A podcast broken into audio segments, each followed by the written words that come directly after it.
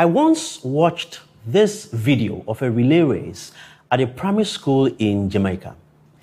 You see here, there are two teams the yellow team and the blue team. And the kids are doing great, working so hard and running so fast.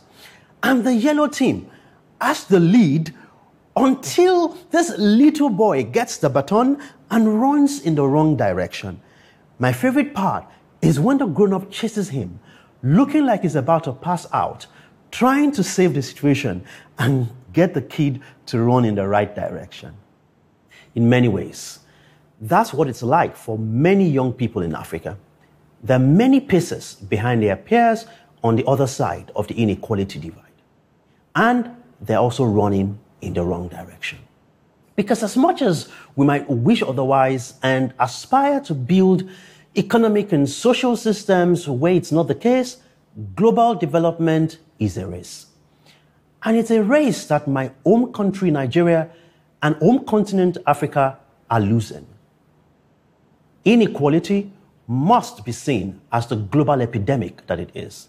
From the boy who can't afford to dream because of the disappointment that could come with it, to the girl that skips school in order to sell snacks in traffic just to fund our school fees, it is clear that inequality is at the center of many of the world's problems, affecting not just the bottom 40% of us, but everyone.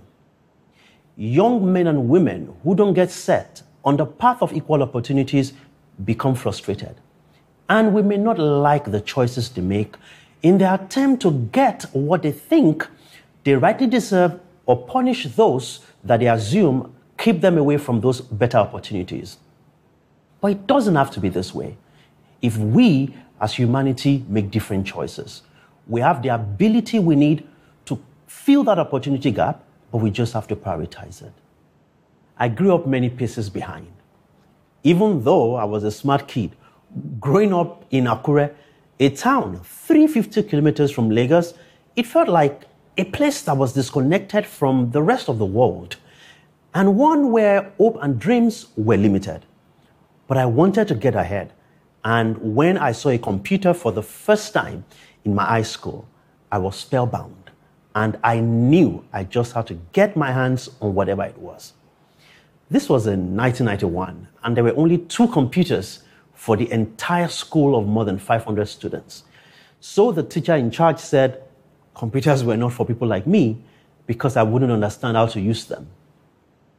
He would only allow my friend and his two brothers, sons of a professor of computer science, to use it because they already knew what they were doing. In university, I was so desperate to be around computers that to make sure I had access to the computer lab, I slept there at night. Even when the campus was closed due to teacher strikes and student protests. I didn't own a computer until I was gifted one in 2002, but what I lacked in devices, I made up for in drive and determination.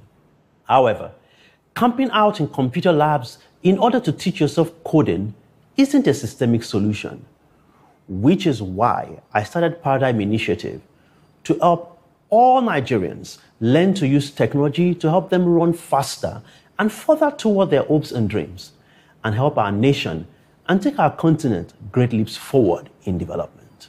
You see, to put it as simply as possible, my goal is for everyone in Africa to become famous.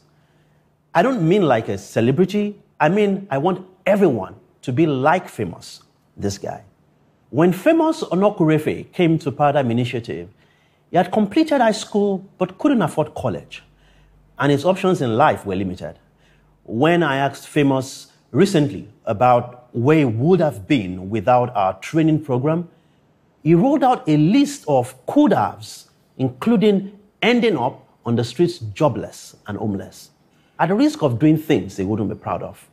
But luckily, Famous came to Paradigm Initiative in 2007 because his friends, who were part of a youth group I told about my plans, kept talking about a free computer training program. And during his training, Famous paid close attention and excelled. When the United Kingdom Trade and Investment Team at the UK Deputy High Commission in Lagos asked us to recommend a few potential interns, we recommended Famous and a few others to be interviewed. He got the internship, and while there, he heard about an entry clearance assistant job at the UK High Commission in Abuja. He applied. Even though without a college degree, no one thought he had a shot. He was starting behind, but it wasn't the technology that helped him get ahead. It was the extra training, training rooted in his community, training that understood his context and his challenges, training that helped him change his life for the better. Famous got a job and then saved enough to pay his way through university. Famous, a medical biochemistry graduate from Delta State University, is now a chartered accountant and an assistant manager with one of the world's big four professional services firms, where he has won innovation awards consecutively for the last four years. But let's be clear the computer didn't do that. We did. Without that additional training and support, Famous wouldn't be where he is today. Fairness is not giving everyone a computer and a spreadsheet program. Fairness is helping make sure everyone has the same access and training that can help them make use of all these things to improve their lives. When people are further behind, fairness isn't giving everyone the same opportunity to compete. Fairness is helping those who are behind to get to the same starting line with everyone else and giving them a chance to run their own race in the right direction. Yet, there are millions of young people who have not been as fortunate as Famous and I, who still don't have the skills, let alone the will, to face seemingly insurmountable inequality.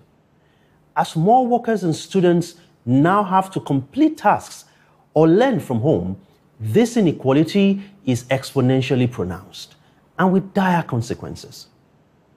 This is why I do what I do through Paradigm Initiative.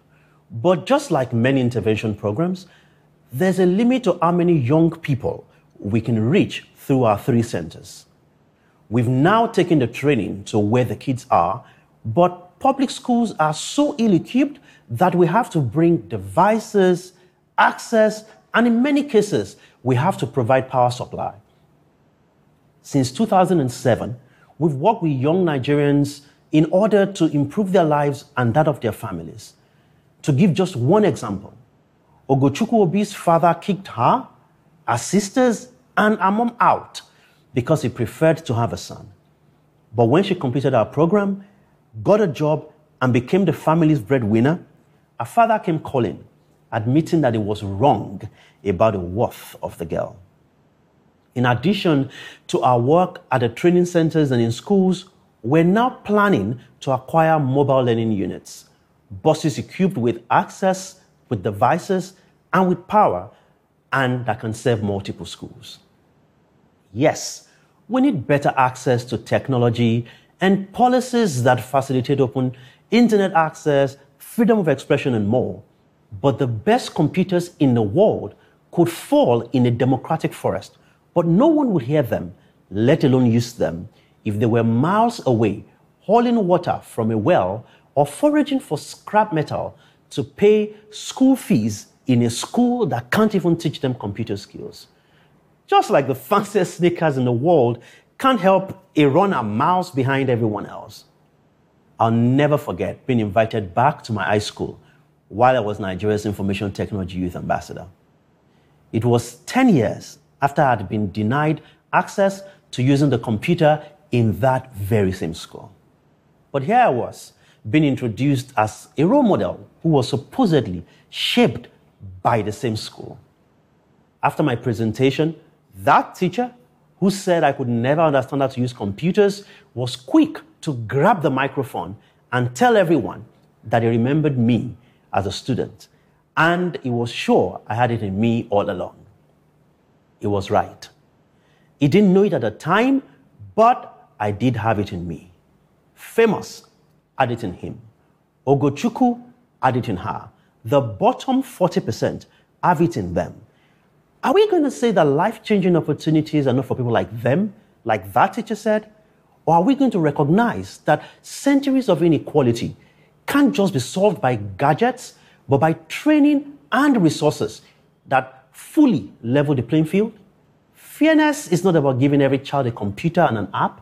Fairness is connecting them to access, to training, and to additional support that they need to take equal advantage of those computers and apps. That's how we pass them the baton and help them catch up and start running in the right direction and change their lives. Thank you.